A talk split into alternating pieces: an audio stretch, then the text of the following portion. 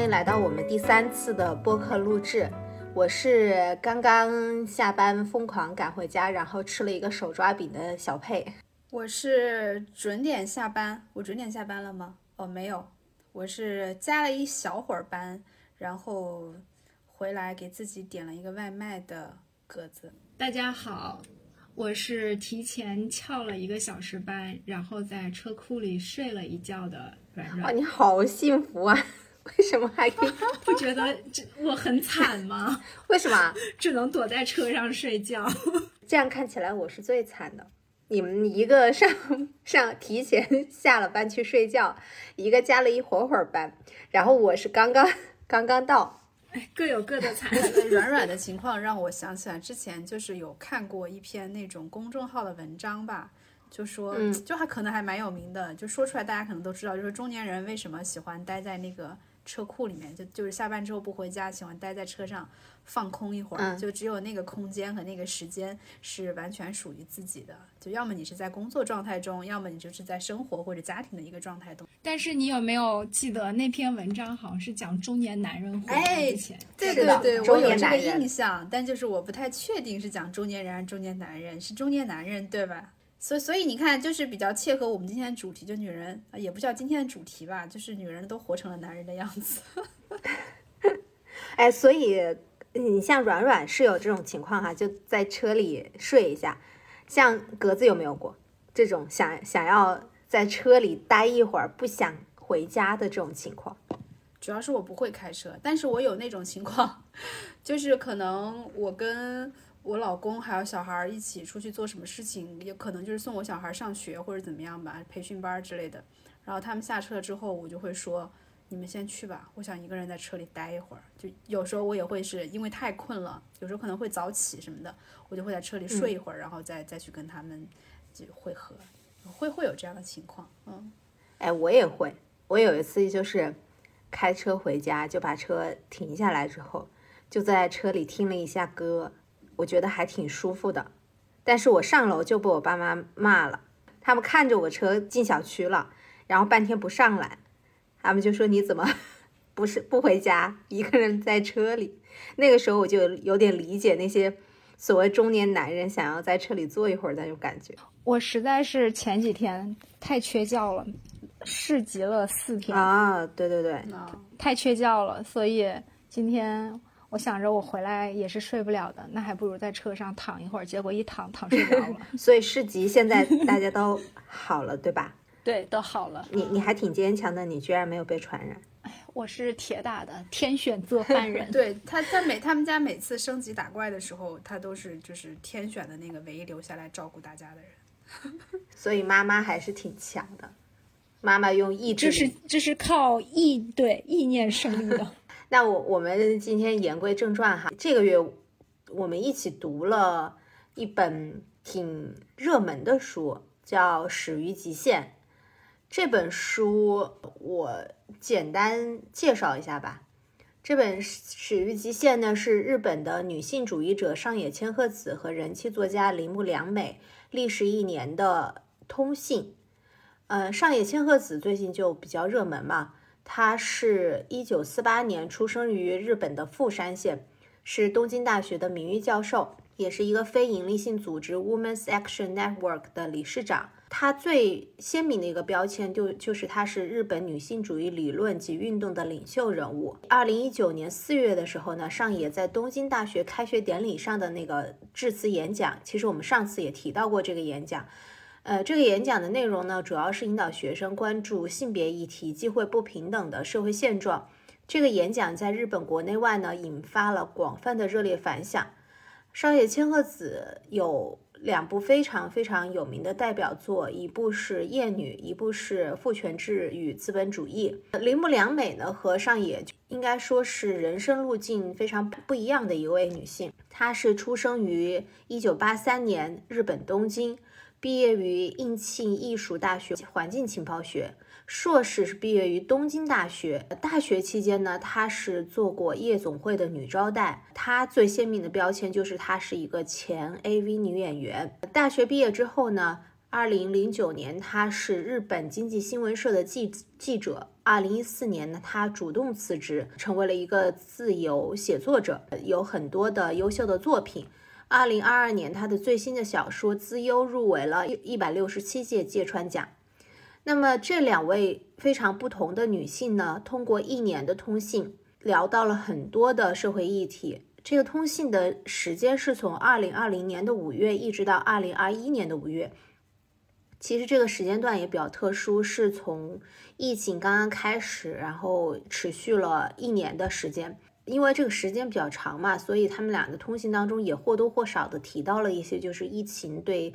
他们两个人心境的一些。变化一些小小的感受。这两位女性的这个通讯呢，一共是围绕着十二个话题，分别是情色资本、母女、恋爱与性、结婚、认可欲求、能力、工作、独立、团结、女性主义、自由和男人。首先呢，由铃木提出观点，再由上野进行回信。那么这两位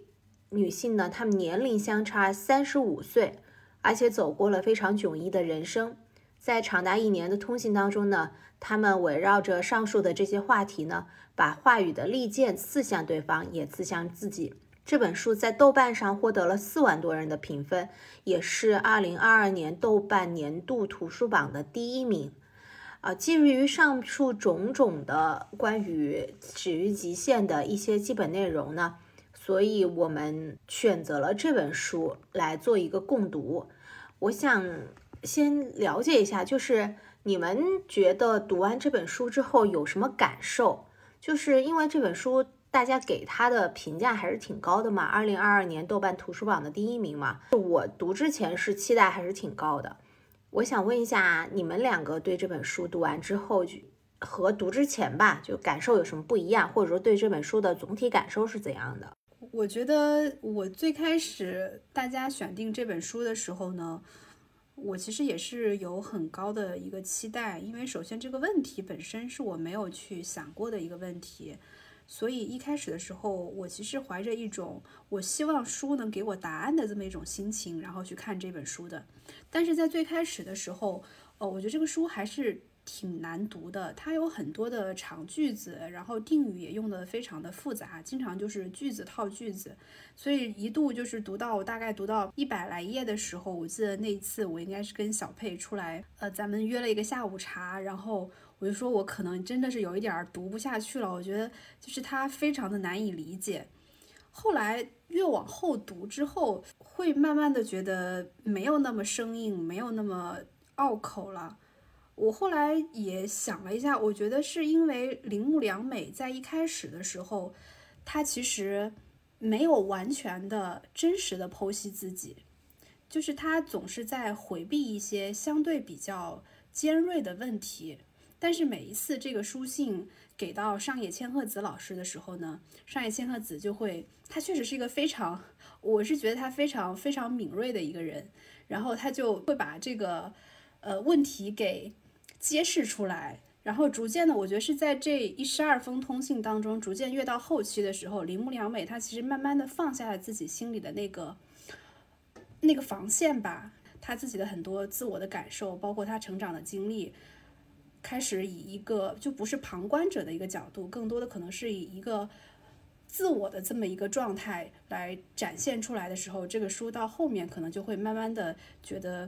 还是可读性比较强的。但是整体来说，确实这个书里面它会引发你去思考很多的问题，社会问题也好，你自我的问题，包括你跟呃父母长辈，你跟你的异性恋人，甚至你对自我的一个定位。但是它其实并没有给出问题的答案来。就我不知道是不是因为。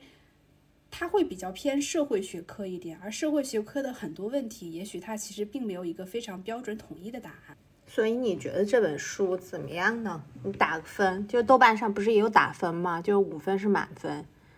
四分吧。我觉得启发性还是会比较强的。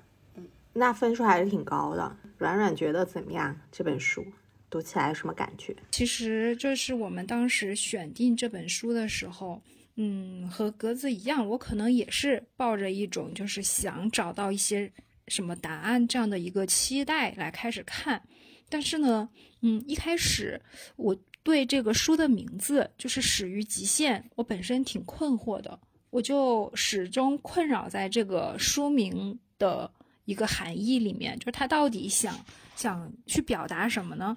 最开始的时候，我是在那个微信读书看电子书嘛，但是慢慢的看了一段时间，我会觉得我看过就会忘，特别是它前面那两章，就是嗯，情色资本，还有还有认可对我欲也是有求，这种感觉，就是觉得读了跟没读嗯一样。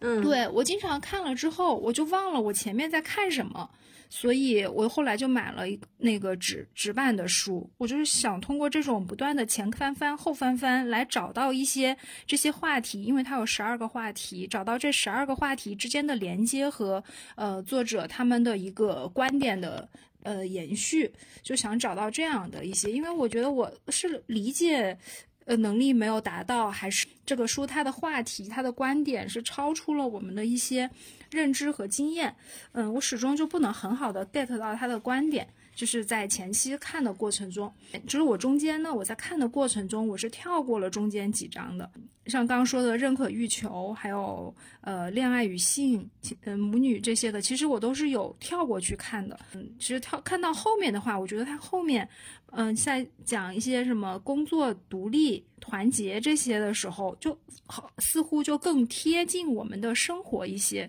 这种叫什么共情的这种。这这种东西就会更多一些。那前面呢，他讲情色资本啊，呃，包括后面的最后一章什么男人啊、自由啊这种的，就是稍稍会有一点话题方面吧，有一点超出认知，尤其是前面。刚才格子说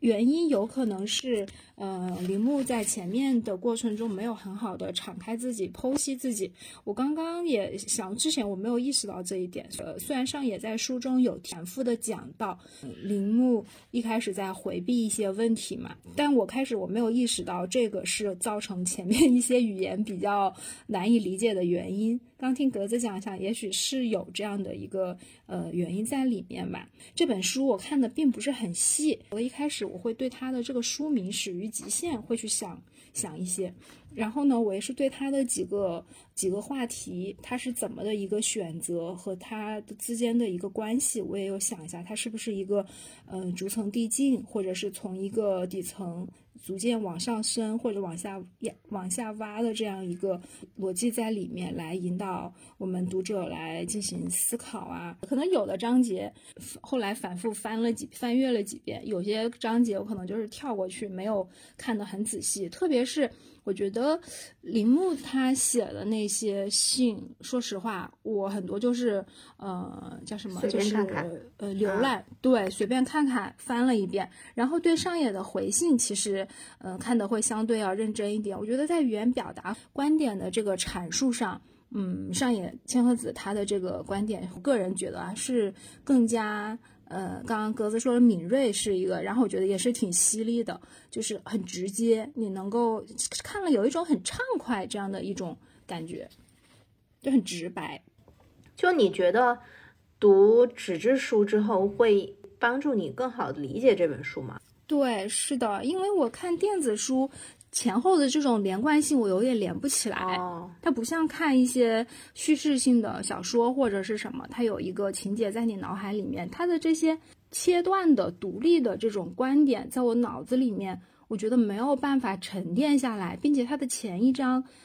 没有为后一章进行一个铺垫，就是逐层的启发递进这样的一个东西在里面，所以我可能就我个人看起来，电子书对我来说有一点断层。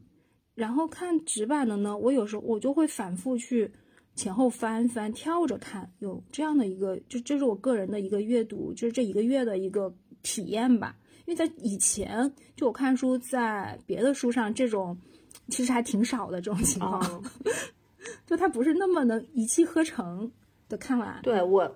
其实说实话，我读完这本书之后，我感觉，因为我对这本书期待还是挺高的，因为很多人推荐嘛，也有很多人说读完这本书之后给他很大的一些启发呀，等等之类的。但是可能是因为我期待抱的太高了，所以我对这本书读下来是稍稍有一点失望的。我觉得就像，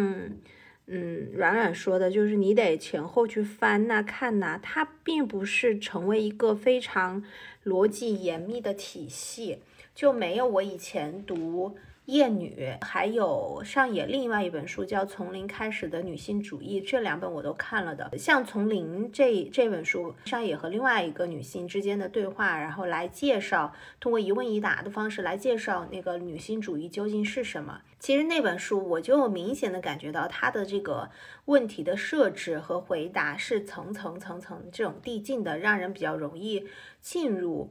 呃，上野的逻辑体系里，然后更别谈厌女了。厌女它实际上是很很重的，我感觉是很重的论文体系这种东西，不断的去通过一些层层递进的逻辑啊、观点啊，来论证上野想要表达的东西。还有父权制与资本主义，这个我没有读完，稍微要读了一点，也觉得是挺严密的，所以我是带着一种上野。整个这种严密的逻辑思维的期待来看这本书的，而且呢，我也希望从这本书里边读出一些以前读他的书所没读到的一些新的观点和想法。但是这本书让我比较失望的一点就是没有那么结构完整啊，逻辑缜密啊这样子。我甚至感觉这本书。我不知道理解的对不对啊？就是呃，和上野对话的铃木，他实际上标签是非常重的，就是前 A B 女演员，以及呃东京大学的学生，和还有就是以前有一个非非常光鲜亮丽的工作，他本身是一个非常充满矛盾体的一个人，所以我觉得这本书在铃木这一块的性啊、爱啊这一块琢磨有点太多。仿佛是为了能够增加销量或能够让人有一种猎奇而故意设置的这种，所以我觉得整个感觉让我不是觉得特别好，所以这本书我我可能只能给他三分左右。我其实我读下来之后，我觉得我在很多方面和铃木的思想有一点像。但是呢，上野的回信呢，很多时候并没有直面铃木的疑惑和问题，甚至是他并没有所谓说服我，就是我我我没有被上野在这本书当中所散发的东西所感染到，这一点让我还是觉得和我以前读上野的书感觉非常的不一样的，这是我读这本书的一点想法。我刚刚在听你们两个人在说这个书的想法的时候，呃，就是有一个题外话，我真的是觉得我们就是。文科中的理科，就你们反复强调了一个问题，叫做逻辑和框架。逻辑说的没有逻辑，然后就被扣掉了一分或者是更多。所以我就想问一下，比如说，呃，我跟小佩，其实我们都是一个学院的嘛，就是比如说金融学，他可能就会学一些什么宏微观啊、会计啊、财政啊这些东西。那社会学呢，他会学什么样的课程？因为之前确实没有了了解过这个学科啊，它是不是一个非常有趣的学科？或者说，就是社会学研究的很多问题，会给你的人生以指引吗？就是当你的人生陷入困顿的时候，因为我觉得哲学好像有的时候它是会给人那种精神启明的感觉啊。说实话，你问的有点深了，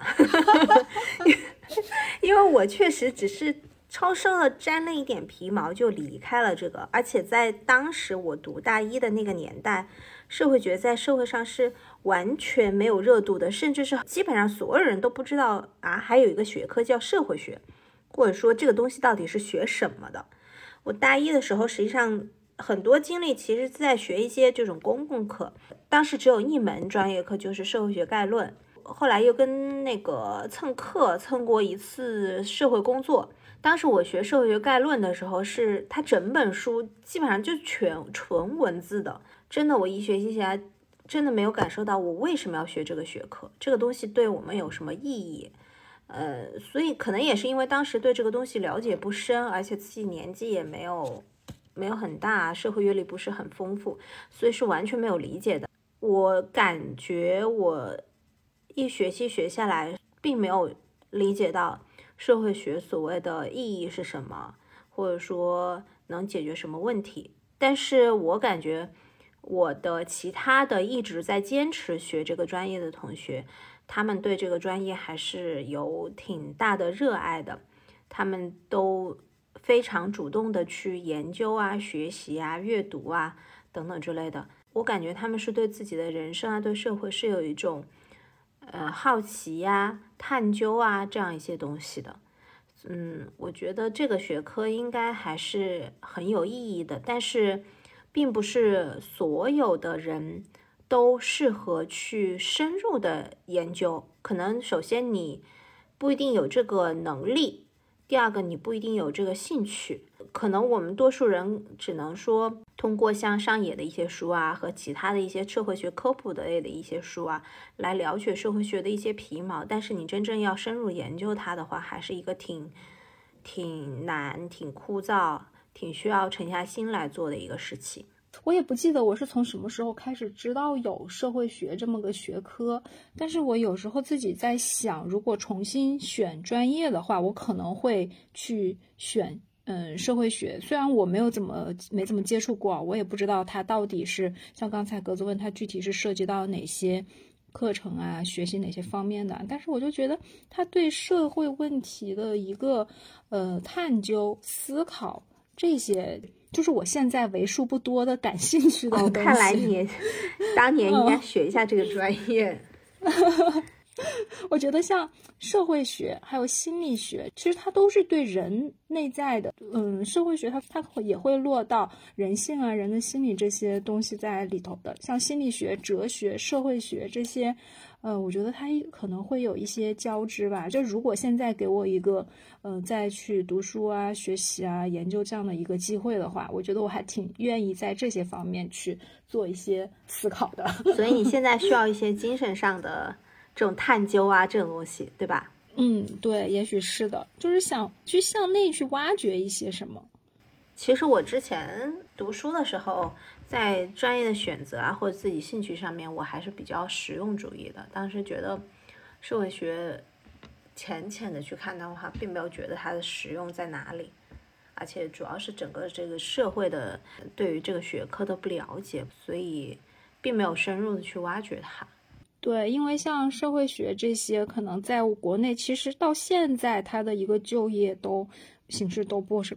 都不怎么好，可能是在呃在国外啊，或者是曾经会很火，但在国内好像一直都没有怎么火。对啊，你现在想象一下，如果一个人是社会学毕业，他如果不去继续做研究的话，他考考公，他找工作。就是可能很多工作都可以做，但是没有说一定是完全对口的那种工作的感觉哈。嗯，是的，嗯，每当这个时候，我就会觉得自己的很多想法都还挺幼稚，就是我可能会更多的去关注个体，就很少说是会关注一些比较宏大的命题。其实比较巧的是，昨天晚上我在看那个《十三幺》第七季的时候，第三集，然后许知远就采访了那个彭凯平嘛。然后他就是一个社会学家，然后就是他说他最近正在做的一个研究，就是关于这三年疫情之后中国人的一个心理状态。因为在之前的时候，他可能一直在倡导的一种学术的观点，就是说要积极心理学，人要健康的、积极的、向上的。然后我就觉得这种研究，它其实对于就是整个 人类来说，还是非常具有一个。呃，有意义是吧？对，就很有意义。我觉得是需要有一个非常 高的精神追求的人，才能会去想说，我要研究的是这样一个相对比较宏大的命题。可能也许所有的学术研究好像都都会有这方面的这样一个追求在里面吧？是不是？我没有看过你说的那一集啊，但是我在想，这个议题的话。心理学家不能研究吗？哎，对，他的这个社会学跟心理学好像关联的非常紧密，因为中间有一个细节，就是说，那个教授就说跟许知远说，你就拿手机拍一下你自己现在的面相，我们就看一下你的面相来分析一下你现在的心理状态是什么样子的。还有从你的这个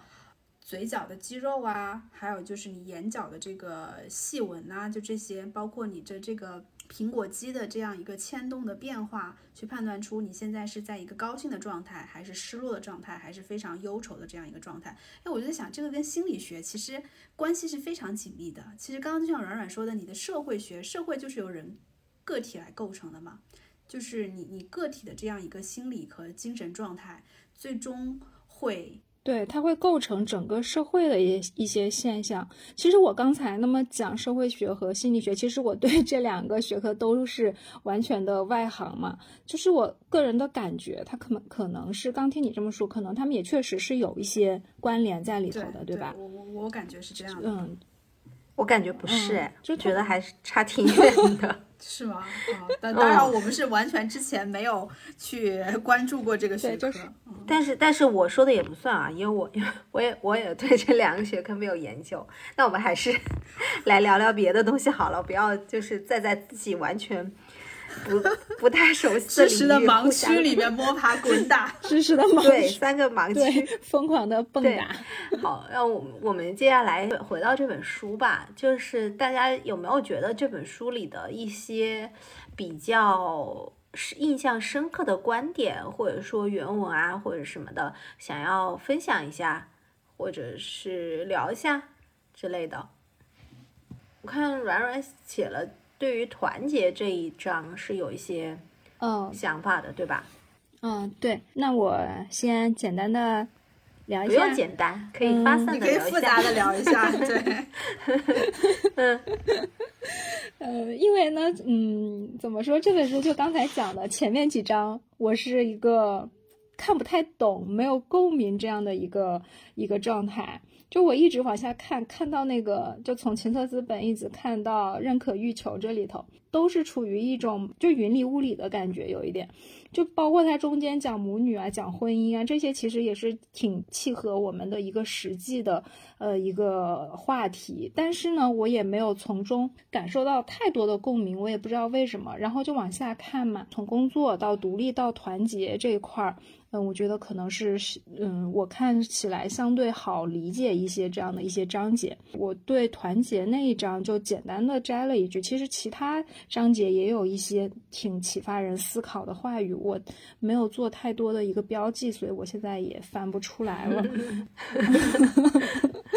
就是，呃，团结那里，他当时这两句话，我之所以把它标出来，是因为我当时看的时候，真的有一种。一下子被点醒了，就是看到一点光的感觉啊！就是那个这么，嗯，真的有用吗？对，对，就是你很少，就是我刚才说看书，像像他们像这本《始于极限》，难懂的这种程度也比较少。但是像他这种能一下子点醒你的这种这种话语，其实也比较少见。在别的书可能看过就看过了，但这个确实能让你当时，我当时把这个这一章翻了翻了有起码有两三遍了吧。去看了一下，就是它它它里面上也就提到，但是你再活几年，你就会明白，这样的时期只是人生的一个阶段罢了。后面又会有接着讲，家庭和子女都成不了归处，只要做好这样的思想准备，便不难做出选择了。他这个呢，我记得他是在回答铃木讲的，呃，现在这个阶段，身边的朋友都逐渐的在进入婚姻，对吧？自己一下子落单了。身边的人都去嗯结婚生子啊，或者是怎么样？然后呢，上野就跟他有讲到，就这个年龄确实是，就从女性自身的一个生理来看的话，她可能确实是到了一个比较合适的婚龄育龄，可能大家都会做出一个这样的选择。但是他劝铃木呢，也是不要去因为孤单或者是怎么样去去盲目的跟从大家去进入婚姻或者是什么的。嗯，因为他讲。再过几年，你就会明白，这样的时期只是人生的一个阶段。就不管你身边那些已经结婚的，或者是没有结婚的这些女性朋友们，不管她现在是热闹，她现在是辛苦，她现在是什么样的一个状态，她都只是一个阶段。就我们自己的一个切身体验来说，你可能，嗯，像我早一点，二十六七岁就进入婚姻，到现在也有十年了，对吧？这这十年其实是你人生中也是一个挺。挺挺重要的一个挺长的一个这个阶段，就自己个人的感觉，这十年发生的事情确实挺多的，就个人的成长也是一个高峰，或者是怎么样，就是你相比于曾前面的二十几年，你处于一个学龄的阶段，这个阶段确实是人生中不可替代的一个阶段。但是呢，它它确实它不是你人生的全部，可能我们过到现在，我们把自己现在这十年的经历，会把它去扩大，把它扩充到我们今后以及未来的人生。都给他通过这十年去给他定一个性，但是其实你想想，就是他这么讲，他只是一个阶段。比如说再过十年，不管是你现在所享受的，或者你现在所厌弃的，它都不是你未来的一个生活主题。就家庭也好，子女也好，它不是你的归处，你最后的归处就还是你自己。上也有讲，你做好这样的一个思想准备，便不难做出选择。我觉得像小佩呢，可能一直是处于这种很自由。的一个阶段，就是你做选择的考虑可能不会受太多的一嗯太多的掣肘，但是我还有像格子可能也会有这样的一些顾虑，就是你做一个选择的时候，其实你会很或多或少的会去考虑家庭啊、子女啊这种的，你会觉得他们会怎么样？但是上野的这句话虽然很简单的一两句啊，我会觉得他会有跟你一种怎么说，说是暗示或者是怎么样也好。说的大逆不道一点哦，就是你的家庭和子女不应该成为你现在所有的顾虑。毕竟，过了十年或者二十年之后，你所依依赖的、仰仗的依然是你自身、你的健康、你的财富、你的学识，还有你的阅历。你是靠你自己的这一切去度过你后面的人生的。所以，他。点醒你的地方在哪里呢？我我理解你本来处于一个混沌的或者说迷茫的一个状态，然后他这句话就是让你改变了原来的一个状态。那原来是怎样的，以及说改变过来又是怎样的？他没有那么明确。就是在看到这句话之前，我也并不是说不知道我们要有自我，嗯，对吧？看了这个之后呢，我也不是说我会完全摒弃。嗯，你的家庭和子女，嗯，就是会找到一个观点跟你相同的人，更坚定了自己的一些想。对，可能是有这样的一个因素在里面。就说可能你原来对自己的观点还没有那么的确定，不知道对还是错。对。但是现在可能有一个整个社会上还比较认可的一个女性学家，她说出来的观点就和你还比较契合，对吧？对，并且是一个 走过了。将近是你两倍人生长度的女性，她最后讲出这样的话，我觉得其实还是能够给人一些叫什么精神引领啊，类似这样的一个想法的。其实这个观点在现在来说并不是很很先进、很独特。其实大家现在慢慢的都有意识到这样的一个观点，但是你在他通篇的嗯讲下来，他提到这个，你会觉得还是有一些这个振奋和警醒的。明白，就是之前我在看这个的时候，我也是联想到，呃，联想到以前看那个曲黎敏，也是在 B 站上看到的一些视频啊。曲黎敏讲《黄帝内经》嘛，讲嗯男女的一个生理成长上的一个说法，就讲女七男八，男子是先发长，然后齿更；女子是先齿更而后发长。就是《黄帝内经》里面，就是它古文只有简单的几个字，然后它讲解的时候对这个也是进行了一个阐述说明的。男子呢，他是生发在前，收敛在后。而女子呢是收敛在前，生发在后。女七七之后，也就是七七四九嘛，四九岁一般就是那个停经之后呢，她就没有了这个呃生育的枷锁。我当时看到这个观点，就因为蛮早看的，我也对觉得这个蛮新奇的。他就说，没有了生育的枷锁，是新一轮生命的生发，是一个重新开始。但是男的就不一样，他可能是生发在前，他生命的一个旺盛期在前面，在他达到顶峰之后呢，就是在走下坡路，是在呈一个收敛的趋势。所以开玩笑说，在男性逐渐收敛衰老之后，嗯，女性呢，她还有一个这样的一个嗯蓬勃的生命周期 继续要延续。所以你现在还是 得不能放弃自己，来为以后的这个生命周期做一些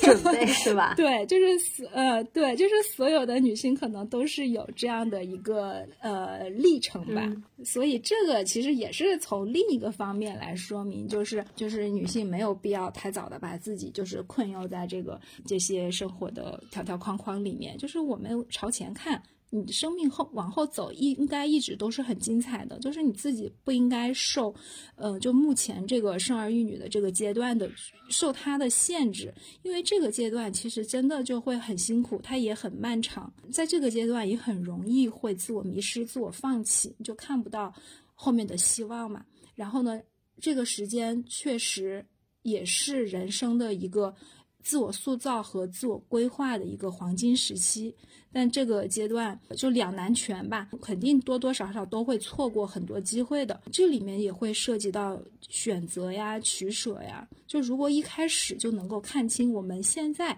正在度过的这个阶段，它。只是一个中间的阶段，我们重新来认识这样一个阶段，对我们做选择是不是就会轻松很多？然后在对未来的考虑规划上，也不会就是说我默认就是这样了，只能这样了，会不会有一些新的考虑在里面？我觉得人的这种思想意识其实还是挺重要的。之前可能觉得影响结果的可能是行动。但是，嗯，现在慢慢会觉得，其实精神力量其实也是挺重要的。对啊，就精神力量肯定是很重要的，我觉得。哎，我我刚才你讲的时候，我想到一个事情啊，相当于是上野给了你一个支撑嘛，但是不是说所有人同意你的观点都能让你更加确信自己是对的。但是现在是上野这样一个就是是大众还比较认可的人，而且呢，我觉得很重要的一个。层面是因为他是比我们年长的人，他是经历过这个阶段的人。其实这个书里头也提到了一个，就是上野说他会结交一些比他年龄大概大十岁左右的人，十岁，对对对。然后通过这些人来回望自己的人生，或者告诉你说啊，我十年十年以后会是怎么样，然后让你对现在的焦虑啊和不确定性啊。没有那么的重，我觉得这个也是挺好的，因为我们人的很多焦虑和困惑，其实是源于你对未来的一个不确定嘛。但你看到有人在你前面不那么远，他能够告诉你一些什么的话，你会更加。去相信自己走的这个方向是正确的，或者说减少 减少一些焦虑。对，就比方说你现在带孩子觉得很辛苦，然后你就说他这个怎么是个头啊？突然有一个人跟你说啊，这个这个辛苦是有一个实现的，可能一年两年之后就会很好了。那你突然就就觉得这个辛苦就没有那么难熬了。当一个这个痛苦有了实现的时候，这个痛苦就没有那么痛苦了。嗯，可能有一些这个成分在里面吧。对，而且我觉得这个通信的形式真的还挺好的，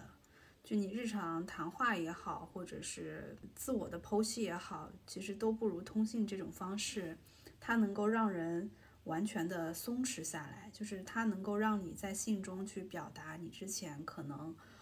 不太会去想说的一些事情或者是观点，而且上野跟呃铃木良美的这个年龄差距。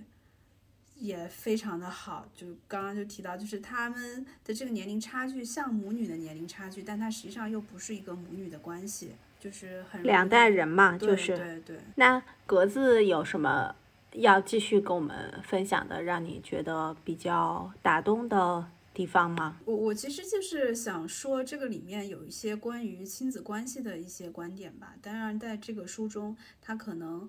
呃，更狭窄的会把它定义为，就是说是母女之间的这样一个关系。然后这里面有一句话是说，呃，要让子女明白什么是爱，什么是欢乐，什么是幸福。最好的方法是有一位自爱的母亲爱他。这也是没有成为母亲的我一直以来对那些成为母亲的女性的赠言。不做一个幸福的母亲，就不可能实现幸福的育儿。我我觉得这个对于。呃，亲子关系的描述也是，哎呀，好难讲啊！天哪，没事儿，慢慢想。你可以举个例子。哎，我怎么没有看到这句话呢？所以你现在听到格子说了之后，觉得有道理吗？我觉得有道理啊！我觉得他那个讲的很好啊，一个自爱的母亲去爱他，对吧？我觉得很奇怪，他的这些观点其实呢，怎么讲？现在主流的一些。嗯，不管是女性的呃那种观女性的观点，或者说是亲子的观点，其实都有在讲。但是为什么感觉还是刚才那个问题，那个那个话题，为什么他讲出来会比较 幸福，让人幸福呢？我觉得他的表达有的时候是会很自然、很流畅的，他很笃定，他说东西的时候。对对。就是我们可能知道这样一些事情，但是可能也是因为我们自己的人生经历还不够长，或者说经历的事情不够多。然而有很多的这种，特别是关于女性的话题，其实你最好的倾诉的对象，应该就是说你自己的家庭里面的一些相对比较年长的这样一些女性嘛，但但我觉得在中国的家庭里面，这样一些呃能够让你去倾诉的聊天对象其实是非常有限的，所以你在一个人生阅历相对比较丰富的女性这里得到了一个跟你相似的观点的时候。她的笃定其实也是会加深你对自我的之前的一些观点的一些认可。我觉得她在这本书里边，当然笃定的地方是很多啊，也很好。但是我觉得就是这个笃定也是一个双双刃剑哈。就很多地方我读起来，他笃定的让我觉得有些许的偏激。诶，我记得我们之前讨论过，就是他说，如果一个男人说什么“我保护你，我养你”，会让他觉得很很生气，对吧？对，嗯，对。哎，我们当时好像是不是在群里面还讨论过这个问题的？对对，这个这句话是这样，是他是这本书它的封皮，它的封底哦，就把这这句话直接印在上面了。我觉得也有一定的嗯吸引眼球，就是这个考虑在里面。他这句话是这样的，因为我手头正好把这本书放在这儿，我无法忍受将性和爱置于权利和义务的关系之下，与拥有和被拥有的关系挂钩。因此，没有什么比男人对女人说“我会保护你，我会让你幸福”更令我反胃了。嗯，他直接是把这句话写出来，我不记得是哪一哪一章里面哈，把这段话放在整个文章里面来看的话，没有单独看特别突兀是吧？偏激了。嗯，对。嗯，我觉得这句话应该还是会有比较大的争议性，所以他就把它写在这种封底上面，应该是卖书的时候，因为这句话可以可能比较吸引眼球。嗯嗯嗯，因为这个观点确实就是，它确实是很偏激，但这个也没有断章取义，它也确实是有这样这样，它也确实是他的观点。嗯，对，其实她有时候，因为她本身是个女性主义者，而且她也没有结过婚，也没有小孩儿。按照她在文章当中的说法，她和她原生家庭的关系并不是说那么完美，所以我觉得她有时候的表达。或者她的一些观点是稍稍有一点偏激，可能不太和普通人的生活相完全一致。当然，我刚才也说了，这是个双双刃剑嘛，就是他的这种偏激呢，也另一方面就会显得非常的笃定，所以他这种笃定的观点呢，就给了读者一种很强的力量感。嗯，对。其实刚刚在讲到就是亲子关系或者说母女关系这一块的话。呃，我提到的那句话，我是会比较有感触，我也会比较认可他的观点的。当然，在这一章里面，他其实还讲到了另外一件事情。我其实对那个观点比较模糊，所以我想提出来，就是说，你你们会不会有类似的这样的一些想法？他就是要提到女儿在成年之后，她会成为母亲，就原话我可能不太记得了，就是说她会成为母亲。呃，最强烈的一个反对者吧。你们在现实生活当中，你们有过比较深的这种体会吗？因为我读过一两本他的书，他其实一直都在反复的强调，就是女儿会弑母，儿子会弑父的这种一个情节。我当时第一次读到他这个观点的时候，我还是觉得挺挺新颖，而且甚至是。也也相当于是打，呃，对，有点震惊，也打开了我的一些想法。应该是《厌女》里头，它是，它就不是这样突兀的一句话，《厌女》它就是层层递进的，它有一些逻辑的推论和一些这个观点的支撑，让你觉得这句话是有道理的，它是有一个社会学基础和研究基础在这儿的。所以我觉得，嗯，可能我们的现实，就我个人的现实生活。会没有他说的那么夸张，所谓一直要到说也特别的激烈的反对啊什么之类的。但是我觉得成长大了之后，确实是会有一些对母亲以前说的东西的不认可和他这种思想的一种反对。我觉得这个还是有的，你们没有吗？嗯，我是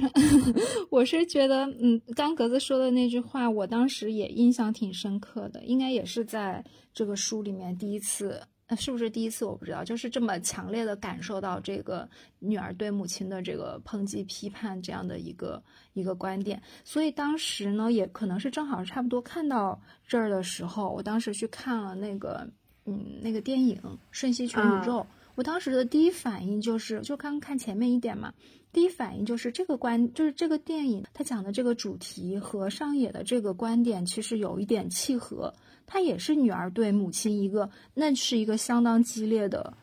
批判了，对对对，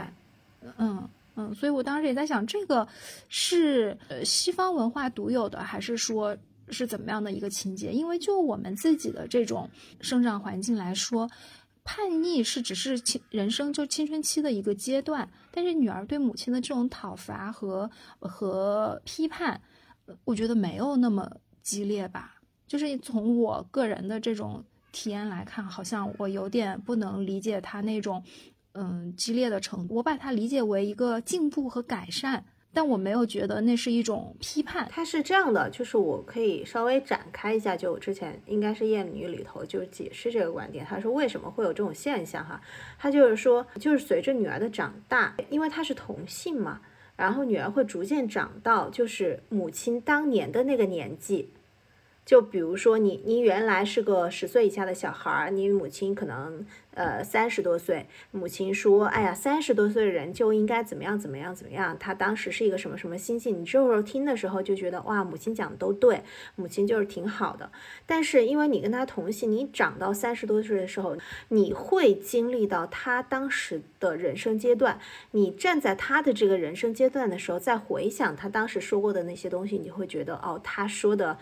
不对，或者他哦，他原来还有这么一些其他的。这个年龄隐秘的想法，就形成了女儿对母亲的这种不认可啊，所谓的这种讨伐等等之类的。因为你们是有一个相同的年龄阶段和人生阶段的，你可以站在他的那个人生阶段来揣测他，所以才会产生这种东西。但是如果是异性的话，就比如说是儿子，他是永远不可能达到到母亲那个年龄阶段，母亲当时的这种心境的，所以他就不会。有这种所谓的叫弑母的这种情节。假如说你你在那个那个阶段对母亲的不认可比较激烈的话，可能就像你这本书里的就会一些讨伐激烈的。但是如果你说你们的观点没有差的那么大，可能这种观点的碰撞就不会显得那么激烈。但是你一定是会有一个阶段是能够揣测母亲的心境的。我觉得这一点还是挺可怕的。就如果作为母亲来说的话。比如说，我现在是个母亲，我说社会是怎样，思想是什么样，给我的小孩这么讲。但是我这个时候说的时候，一定要想到，就是我的女儿，将来有一天可能会站在我这个地方来回望我说的话，他会发现我在撒谎，或者说我的认知是有局限的，这么一个逻辑。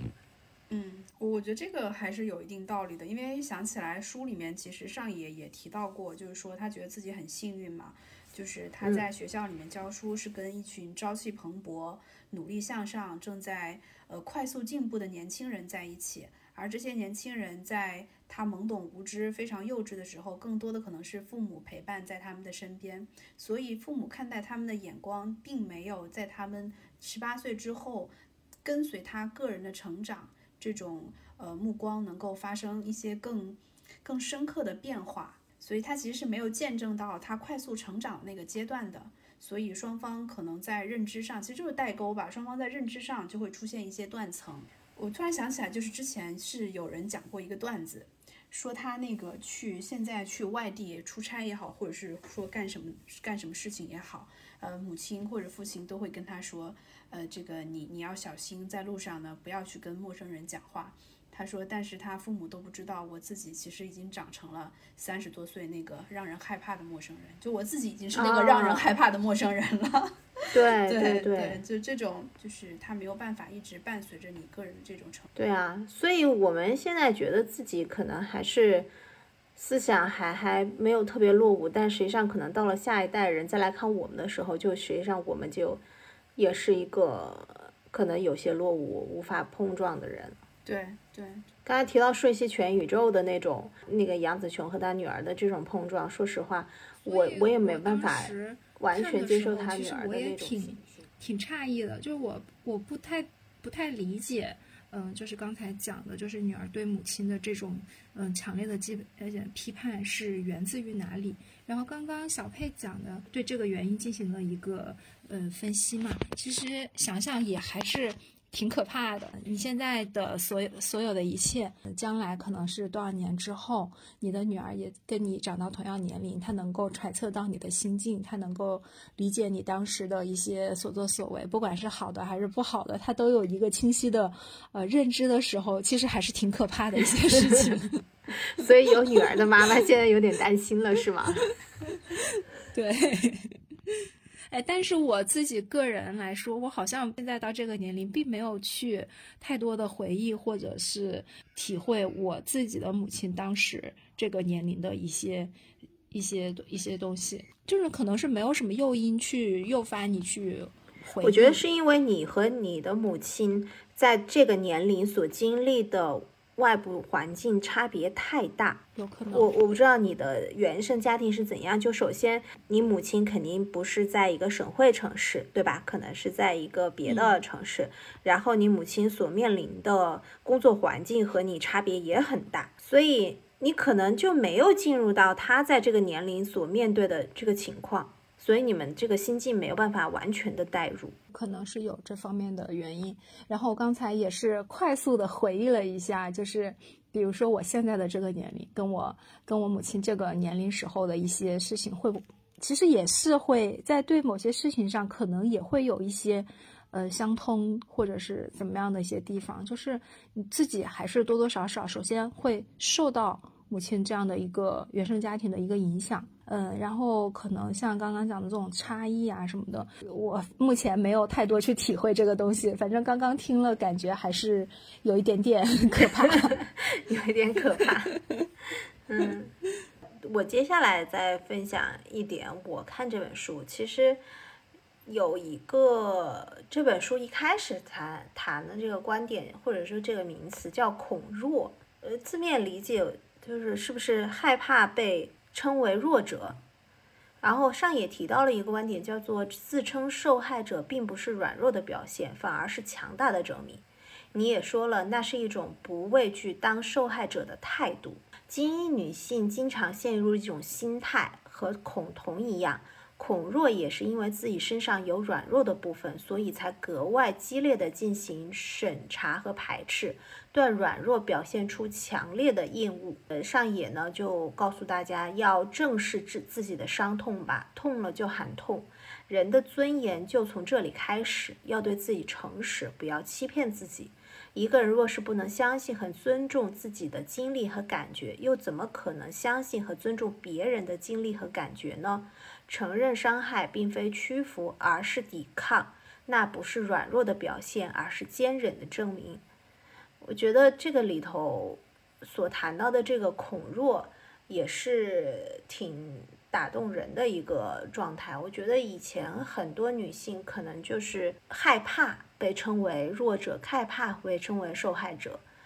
这样的一个心态。就是你们有没有过恐弱的这种心态的时候？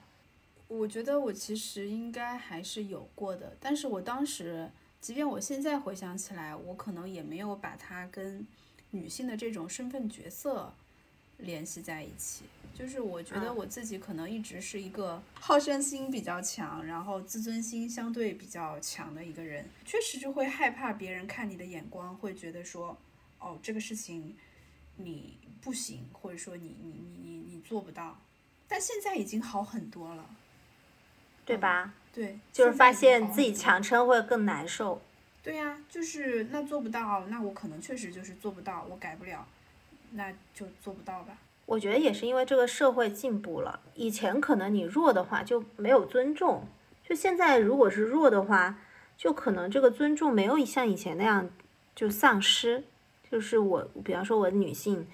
力气比较小一点。那我比如说一个箱子或者一个矿泉水瓶，我搬不动，这种东西，我不会觉得怎么样啊？我觉得这很正常啊。我这个做不到，不代表不代表我有缺失或者说我丧失尊严呐，是这样子。对，就是它里头所说的这种正视自己的伤痛，把易碎品当做易碎品的这种心态，我觉得还是挺挺好的。其实我觉得这个社会上还有一些人就是。甚至是以弱来作为自己的一个武器，有这样的吗？我觉得，我不知道我跟你在这个问题，就你刚刚提到这个问题上的理解是不是一致的？因为嗯我们最开始可能就会简单的在列一些提纲的时候，我就看到你这个孔若的时候，我在下面其实就是下意识的会写一句话，嗯我就说这个孔弱跟道德绑架这个事情，就是我自称为弱者，所以你们都得让着我，我弱我有理这种观点，怎么去区分它？所以那就是走到了另外一个极端了。他以弱这种道德绑架这种来获得自己的一些好处，嗯，对吧？但是我我看后面就是，嗯，应该是在自由那一章里面吧。其实上也有讲到啊，他他说他他开心的看到有越来越多的女性会更善于使用自己这个女性的身份来获得一些利益或者好处，这样轻松的生活，这样。他并没有对这种这种行为持一个反对或者是不赞成的一个态度，他反而认为这是就是自由，就是女性身份，她可以享受这样的一个呃一个一个特权吧。就是他也说了，这是男性所无法无法实现的。虽然他没有完全的，就是没有我弱我有理那么极端，但是他也是我觉得有点像小佩刚才说的，就是用我弱者的身份，嗯，去获取一些其他的东西。其实也有这个意思在里面吧。就是他也没有那么的反对，但是就看这个度在哪里了。就我觉得孔若是一个自己对自己的一个心态，就这种道德绑架是自己把这个自己情况强加给别人，让别人产生一种情绪。嗯，好像对，突然就是有一种茅塞顿开的感觉，就是说，呃，我我自己内心里面，我希望我强，但是也许我很弱，我就不想承认，告诉我自己我在某个方面是弱的，是我自我的一个心理状态。而另外一种就是说我弱，我弱给你看，那你们都得照顾我的弱，是一种强加给别人的状态。就他本身可能就这个行为他就是不对的，嗯，他就不是一种心理状态了。对对，对他这种行为是让对方产生一种心态来得得到一些东西。嗯，其实他这个主体可能不太一样。对对，然后这是我们提到那个孔若，我还有一个想分享一点，就是这本书最后想总结的一些东西，就是它就是女性主义所想带来的这种社会变革一些东西。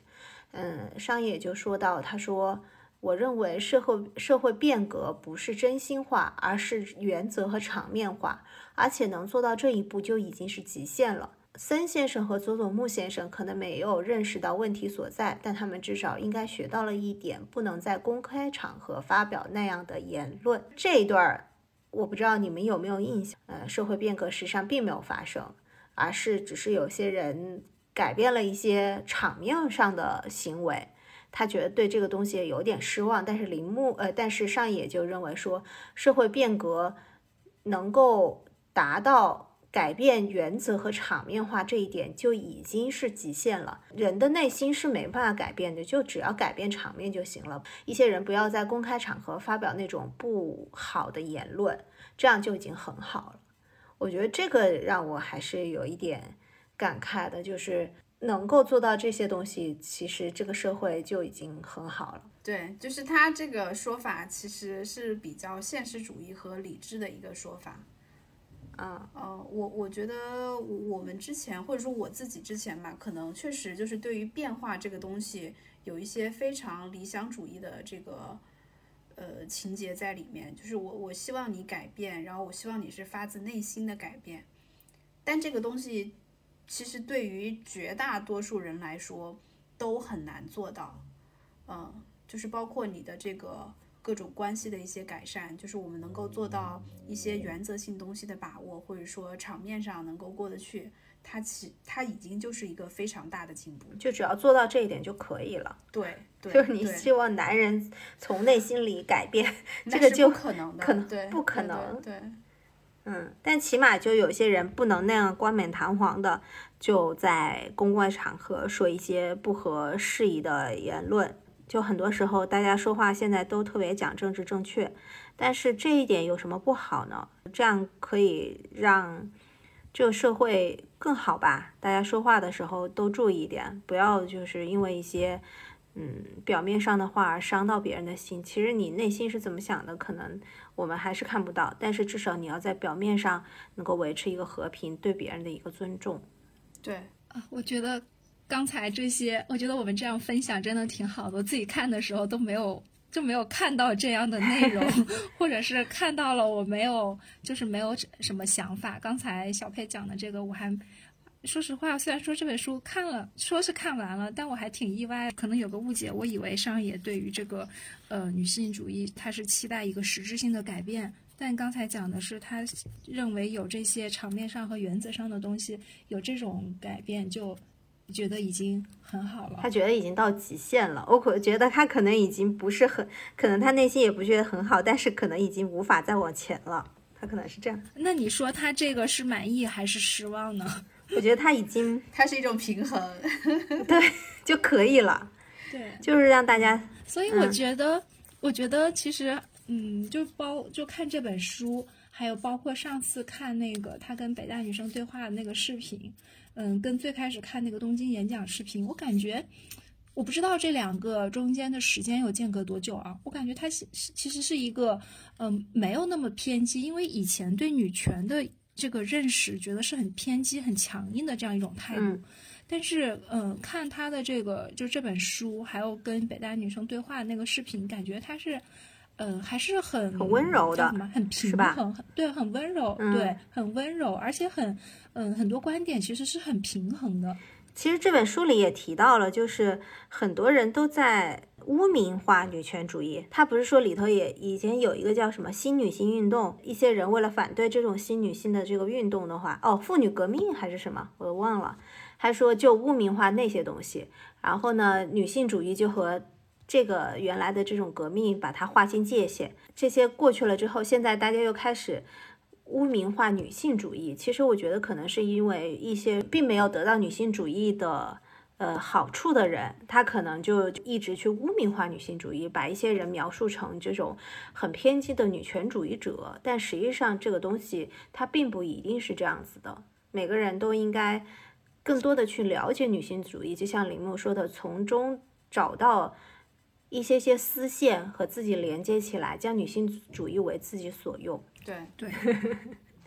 嗯，没有刚才说那个丝线，我是突然想到我们讲的这个亲子啊，还有那个呃家庭啊这种话题，其实都是女性主义跟我们产生连接的这样一个丝线。我觉得那个丝线这个词用的还挺好。对我当时也对这个地方的表述印象很深刻，因为他提到说，呃，可能女权这个词是比较激进的一种表达方式。对于很多女性来说，因为社会毕竟是在进步嘛，就是对于我们这个年龄段或者说这个时代的女性来说，她们可能在很多方面，比如说学习啊、就业这些方面，没有经历过特别显著的一个性别歧视，所以她觉得没有必要就是去充当一个受害者，对，去充当一个受害者的角色，也没有必要就是对有些言论过分的敏感。但是上野就是希望说，女性主义它是会比女权更柔性的一种表达方式，就像一张网、一张丝线一样。他希望这个丝线能够在每个女性的身上轻轻的，就是，呃，就就这是我的表达，就轻轻的绕一下，就让每个女性能够激发她更深深层次的一些思考和讨论。所以这本书还是。挺有它的意义的，让大家可能以前对女性主义或或女权主义这种理解不是很深刻，或者是有一些片面的理解的人，可以知道这个东西它可以为我所用，可以让我有一些新的认知和想法，做出一种可能在自己的极限之上，能够更更好的学习、生活、工作的一些事情。最后书里面也有一句话，我觉得还挺重要的，就是你现在是谁，比你过去是谁要重要的多。希望我们每一位女性在各个方面都能够比昨天的自己更进步一些些，也希望这个社会在对女性的一些看法上面能够每天每个时期每个时代都更进步一些些。哇，总结的真好，这次。可以鼓掌结束。鼓掌结束。哎，其实这本书读起来，现在讨论一下，感觉还是挺好的，是吧？哎，那所以《始于极限》这个书名是刚才那个那个极限是刚才小佩讲的那个意思吗？是从这个在这个基础上再出发？我觉得不是哎。你看，我看格子也摘抄了这句话：极限意味着前方无路的分界线，不容许更进一步的底线，忍耐的极限，体力的极限，认识的极限，打破极限。但是它好像这本书并没有让你说在极限上面再往上走。对，但是其实我没有太理解这本书的标题。啊，这这个地方确实是我我没太理解这个书为什么要叫“始于极限”，因为它对于“极限”这个词的定义就是我们。呃，可能通俗意义上的极限就是一个非常极致的状态。那为什么是始于极限？对他并没有要你在极限上再怎么样使使使发展，是吧？并没有让你再往前走的意思。哎，不过也有可能是让你往前走，哎，因为铃木有很多困惑嘛，嗯，他可能就已经觉得自己已经到达了自己的极限，但是他可能在这样的对话和思考当中，可能又可以往前走一点点。也不一定说要走很多，嗯，我觉得可以这样理解吧。也许它就是一种 对于女性主义，或者说是对于女性一个状态的一个认知的极限，但是还是要更进步一些，好吧？好吧，我我们我们强行的给这个书名了一个解释，就自己各有各的解释吧，各有各的理解吧。嗯，个人就从这本书的体系当中抽出属于自己的丝线吧。好吧，那我们今天就聊到这儿啦，我们下次再见了，拜拜啦，拜拜，好，拜拜，下次见。